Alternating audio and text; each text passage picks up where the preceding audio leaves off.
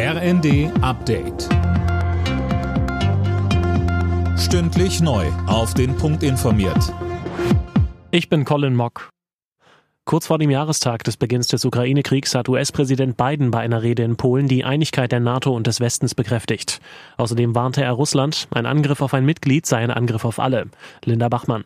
Gleichzeitig wies er den Vorwurf Putins, der Westen sei für die Eskalation in der Ukraine verantwortlich und wolle Russland ein für allemal erledigen, zurück. Der Westen habe nicht vor, Russland anzugreifen, so Biden. Der russische Präsident hatte ja schon wenige Stunden vorher eine Rede gehalten. Dabei sagte er auch, dass Russland den letzten großen Atomabrüstungsvertrag mit den USA aussetzt. Das russische Außenministerium ruderte jetzt etwas zurück, teilte mit, dass sich Moskau bis Vertragsende in drei Jahren daran halten wird.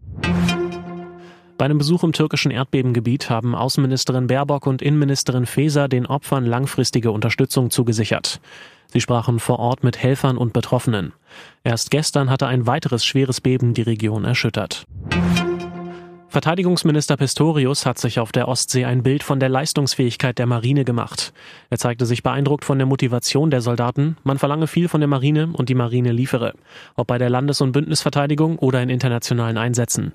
Weiter sagte Pistorius. Ich habe dem Marineinspekteur zugesagt, ihn mit ganzer Kraft zu unterstützen, um unsere Marine auch zukünftig einsatzfähig aufzustellen. Und dazu gehört unter anderem, ich wiederhole es, eine auskömmliche Finanzausstattung. Also wir reden vom 2-Prozent-Ziel.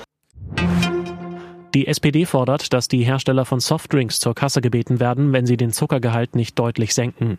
In Deutschland ist der Zuckergehalt in Softdrinks in den letzten Jahren im Schnitt nur um 2% gesunken, in Großbritannien zum Beispiel um 30. Kein guter Start ins Champions League Achtelfinale für Eintracht Frankfurt. Der Bundesligist verlor zu Hause mit 0 zu 2 gegen den SSC Neapel und muss mindestens im Rückspiel auf Stürmer Kolumuani verzichten, der vom Platz flog. Im anderen Spiel gewann Real Madrid mit 5 zu 2 gegen Liverpool.